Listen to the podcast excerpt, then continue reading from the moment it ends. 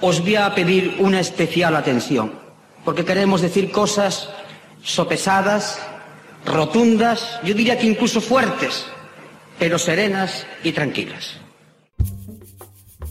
Julio es el que levanta las piedras y, hace que se vean los gusanos. Porque él decía que no le daba la gana de aceptar el mundo como estaba porque no le convencía y no le daba la gana de, de claudicar.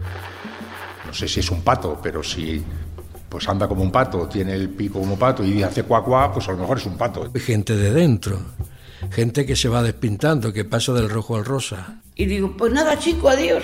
Hice una especie de corte de manga y me fui.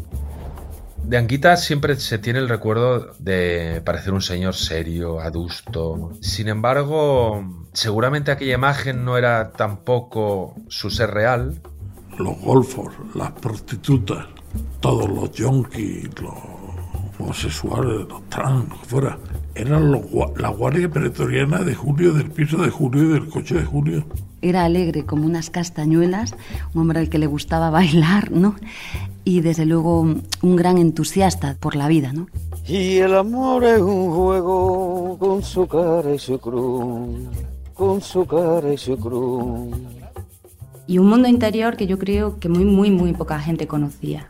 Eso nos lo enseñaba fácilmente. Por eso puede ser también una figura un poco singular y exótica en los tiempos que corren.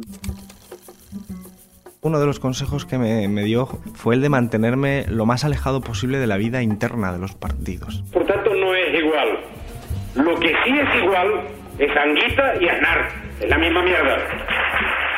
El hecho de que fuera una figura tan atacada y, tan denostada por el establishment mediático en España, pues revela lo que realmente significaba Anguita. El día que le dio el primer infarto, el 93, yo le dije a Aznar, yo que tú me iría a Barcelona a verle.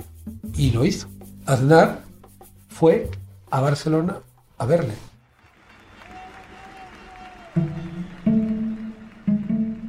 ¿Ustedes no se han dado cuenta de que todavía estamos hablando de muchas cosas y todavía no ha habido un discurso político diga usted, ¿qué va a ser de mi país dentro de 30 años? Anguita y Julio, un podcast de Cordópolis y el diario.es.